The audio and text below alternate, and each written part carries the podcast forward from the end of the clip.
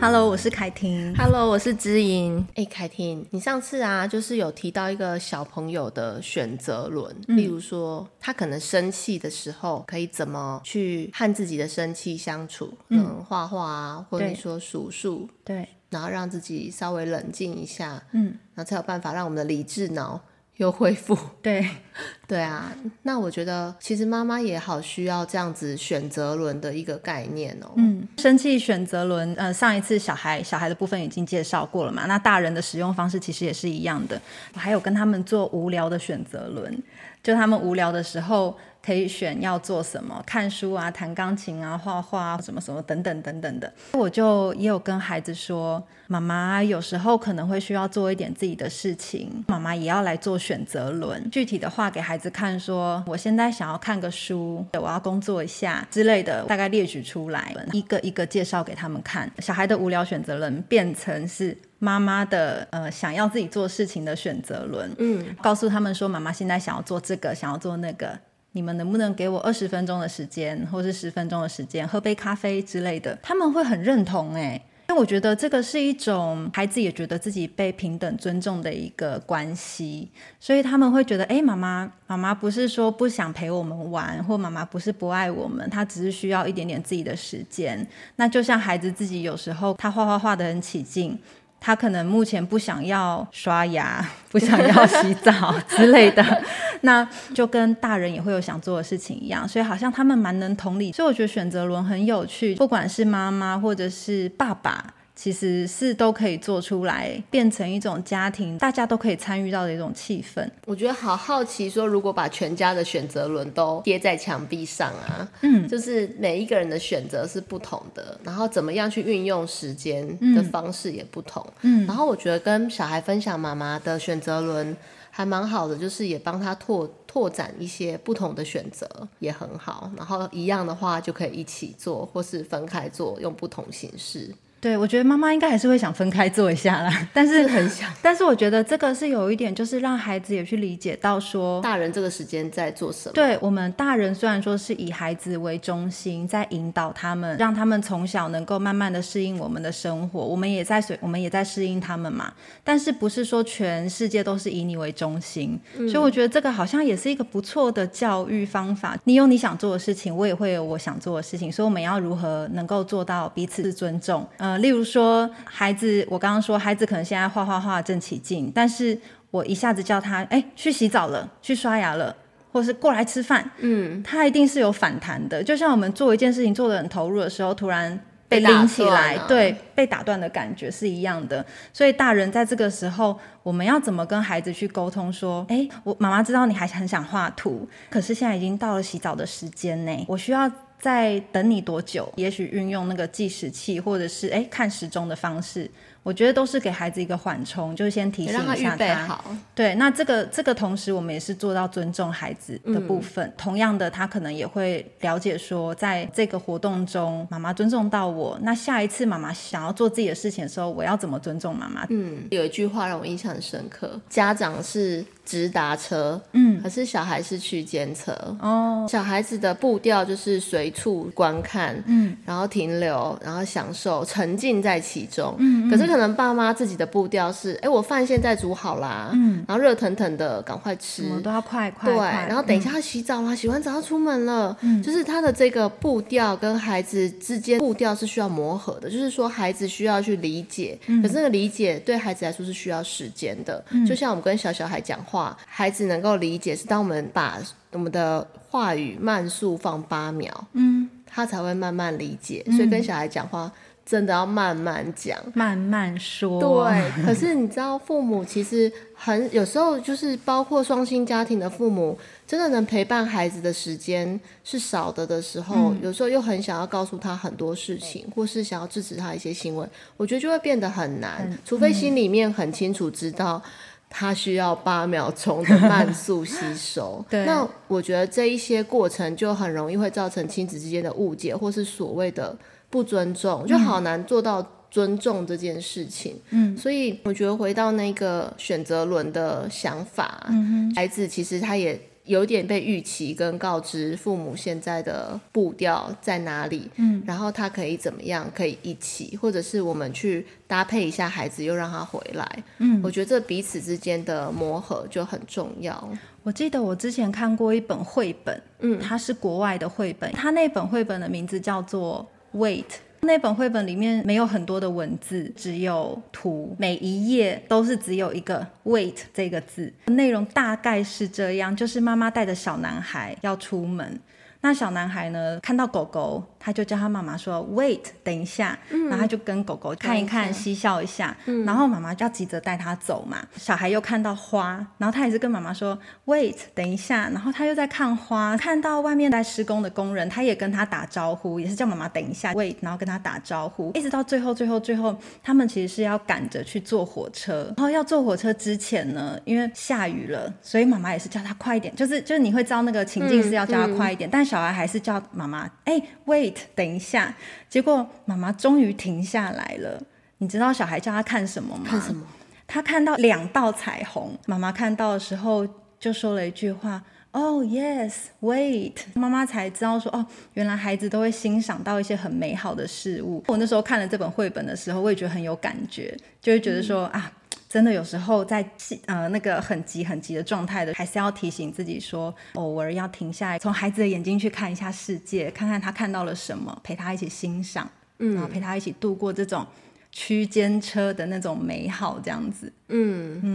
我记得上一次我带我女儿去做一个呃植物的研习，然后她很有趣哦，她就是从头到尾对于挖沙跟去把那个植物给细细的种进去的这个过程，她非常的享受，嗯，然后很着迷，嗯，透过那个过程，我觉得好像你刚刚讲那个每一个 wait 就是开启我们一个停留的视嗯窗，如果她要停了有十八个 wait，那就有十八个视窗，嗯，然后跟大人一起做停留，嗯，然后我觉得这个停留的喘息，不止对小孩，对大人也很重要。嗯，像我发现爸爸的停留啊，嗯，有时候就是， 比如说他在厕所的时间变长啊，哦，那很长，或者爸爸是停留修很理一个长东西有没有可以修理很久？ 对然后研究说明书可以研究很久。我发现就是像你说的，就是慢慢的让孩子去体会大人的这一个，也有大人的 weight 存在，嗯，或是大人也有他着迷的事物，嗯，就是彼此可以尊重、欸。嗯，我之前在那个我们的阳台会跟孩子玩那个动力沙，嗯，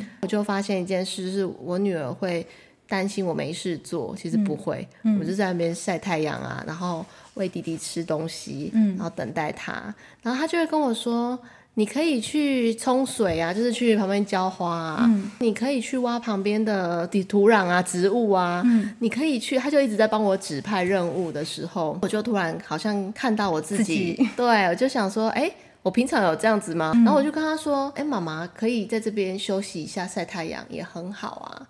我突然发现他的表情有一种被释放的感觉，就是他也不一定要我有做什么，嗯，然后我就很纯粹的跟他一起在一起，也很美好，嗯。然后我发现父母给自己这样的一个暂停的允许啊，小孩当他在自己在沉浸在自己的事情的时候，他也不需要一直去教派大人一些事情，可以很纯粹的跟自己在，就是彼此的那个允许，我就觉得好美好哦。对啊，我前阵子突然觉得我很想要真的静下来看看孩子在做什么。呃，我们家女儿不管是姐姐或妹妹，她们做一些自己的事情，很沉浸在其中的时候，我可能会很急着说，现在就是立刻要做某些家里的惯例，我就会变得比较情绪上会变得比较急躁一些。那相对的，你情绪一急躁，你的口气就不是很就好。心理空间没了嘛，就是有一天晚上是我忘了姐姐在做什么，但是美眉她就坐在那个她的地垫上面，她就在玩她的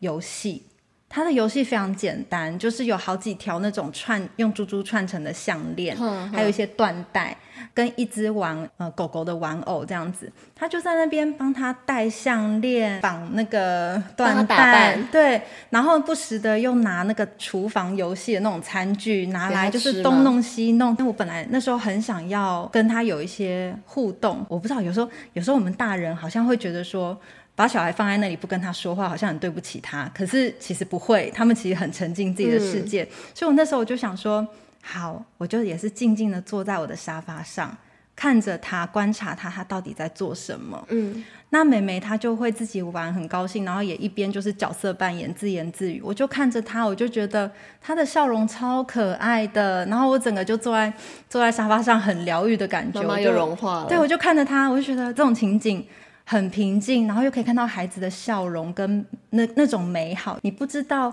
往后孩子长大的时候，你能够再看到几次这种很对很纯真的笑容。对啊、我们真的不要忘记这种可以停留片刻的时间。光是这样的观察，我就觉得要很珍惜。对像我之前呢、啊，嗯，这是另外一个事件，我突然想到，之前我去上课的时候，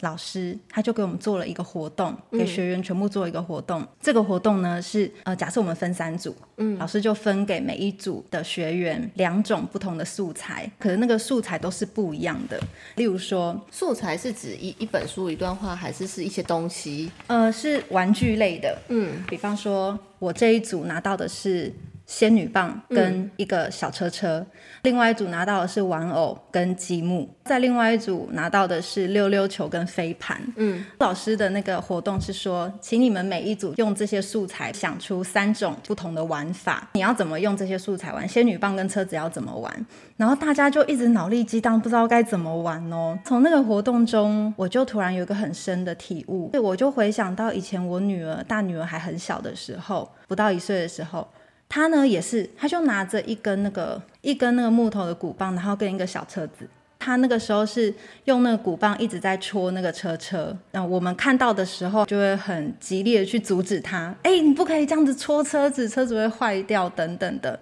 但是我没有想到，小孩他其实在尝试我这个鼓棒跟这台车，我可以怎么玩游戏。嗯，对，所以当下那个活动的时候，我觉得我都快哭了，我就联想到那个时候我的孩子原来他是在尝试要做这个部分。那如果说我们多一点观察，我们不要就是太多的先入为主的观念，它就是在破坏。嗯，当然，只要它不是在破坏的情况下，嗯因为他在尝试的跟真的在破坏举动，其实还是有不一样分别的。嗯哎、你这样讲让我想到最近的一个事件。最近我的孩子，因为他喜欢爬高嘛，弟弟的部分，那时候呢，就是我妈妈她就说，哎、不可以爬高，然后就是她她在阻止他说可能要下来，她怕他跌倒。嗯，然后我发现其实因为我儿子他爬得够，他爬得很多，所以其实他在坐啊，跟他。下床，或是他从高的地方下来，他是非常小心而且很稳的。然后我就跟我妈说：“等一下，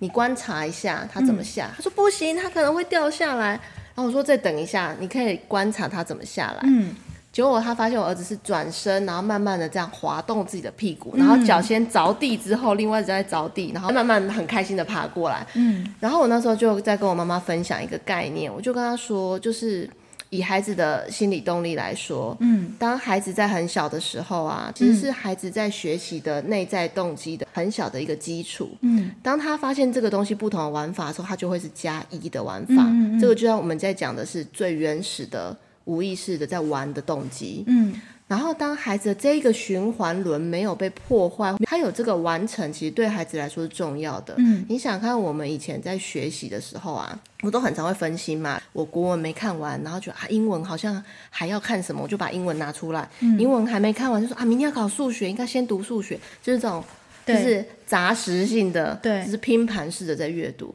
可是。在享受这一个一开始的国文的这一刻的乐趣，嗯，的这一个循环的完成，其实是孩子在学习动机很原始的一个，我沉浸在这一刻所带给我的情境。我们到底大人做了多少的打断跟担心，或是焦虑，或是他好像做一件无意义的事情，应该还背个 b p m 吧，应该还唱个 a b c 吧，应该还洗耳朵吧。孩子的主控权被慢慢的拿走，以后他有自己的时间，他就是想要耍废跟放空。虽然我们对现在还是很喜欢耍废跟放空，对，在他自己有动机的一个循环里面，不打断跟不破坏，让他先观察，嗯，然后爸妈退在身后，再引发孩子也退在身后，了解说爸妈也有爸妈自由的选择。我觉得那都是一点一滴培养起嗯培来养他们的专注力。对，嗯我们在想说。小孩剥夺了我们的自由时间的这个的背后，我们多少其实也剥夺了小孩的，在他在探索的时候的一个小循环。嗯因为现在都是碎片化、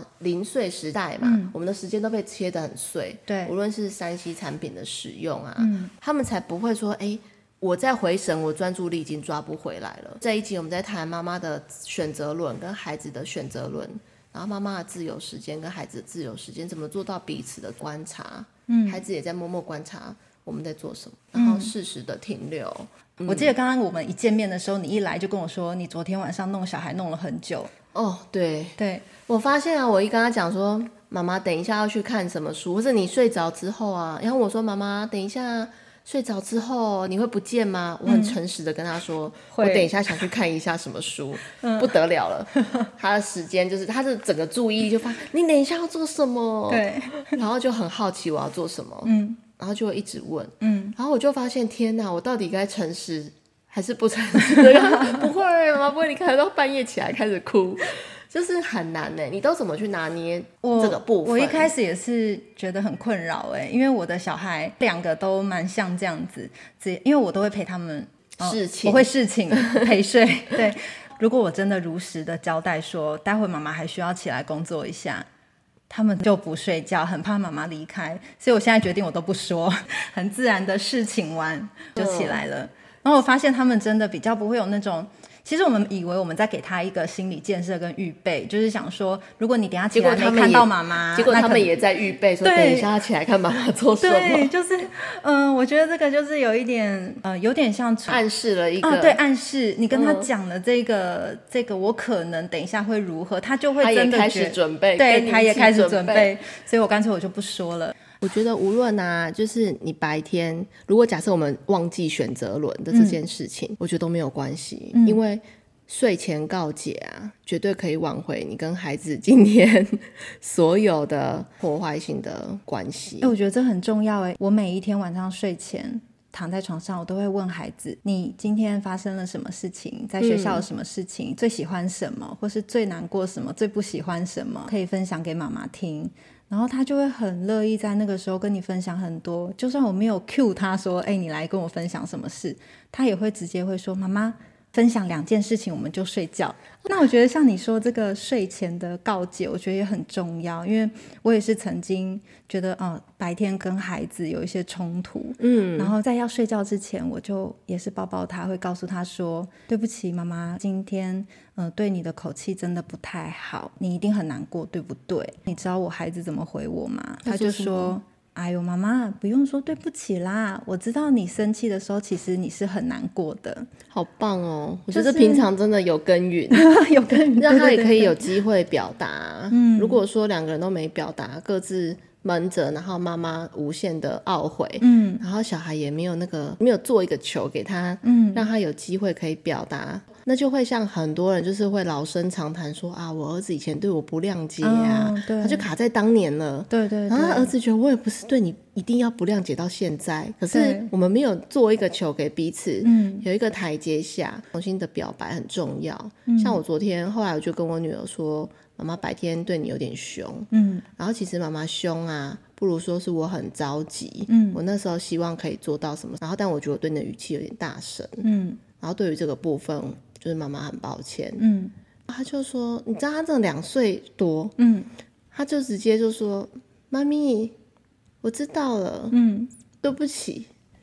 要融化了。你知道我整个就觉得哦，不要再讲了，但是就觉得很想 听，就是我觉得那种很 touch 到心里面，没有办法，没有机会好好的表达，跟妈妈也在一个情绪上没有办法好好的去回应他的时候，我觉得我们两个都卡住了，嗯，卡住了绝对不会只有一个人，对，所以那个表达跟睡前的告诫，好像要把我们两个系再在拉一近一起，点，对修复关系然。后都可以表达那个彼此的 sorry，因为孩子他本来语言能力就会比我们差一些，他、嗯他可能本身是非常想要表达他内心很受伤的情绪，可是他表达不出来，会所挫以折哎、对，所以不是不是说他不会难过，他不会伤心，他没有受挫，而是我们没看出来，他也或不是知道有怎么些表达。对，或是有些小孩他其实表达的方式是在笑，有没有？就会看不出他的尴尬，就觉得他很故意。对，那这时候我觉得要给自己心里面的缓冲，真的是，嗯，他是会知道妈妈的感受，也知道要反省，嗯，也知道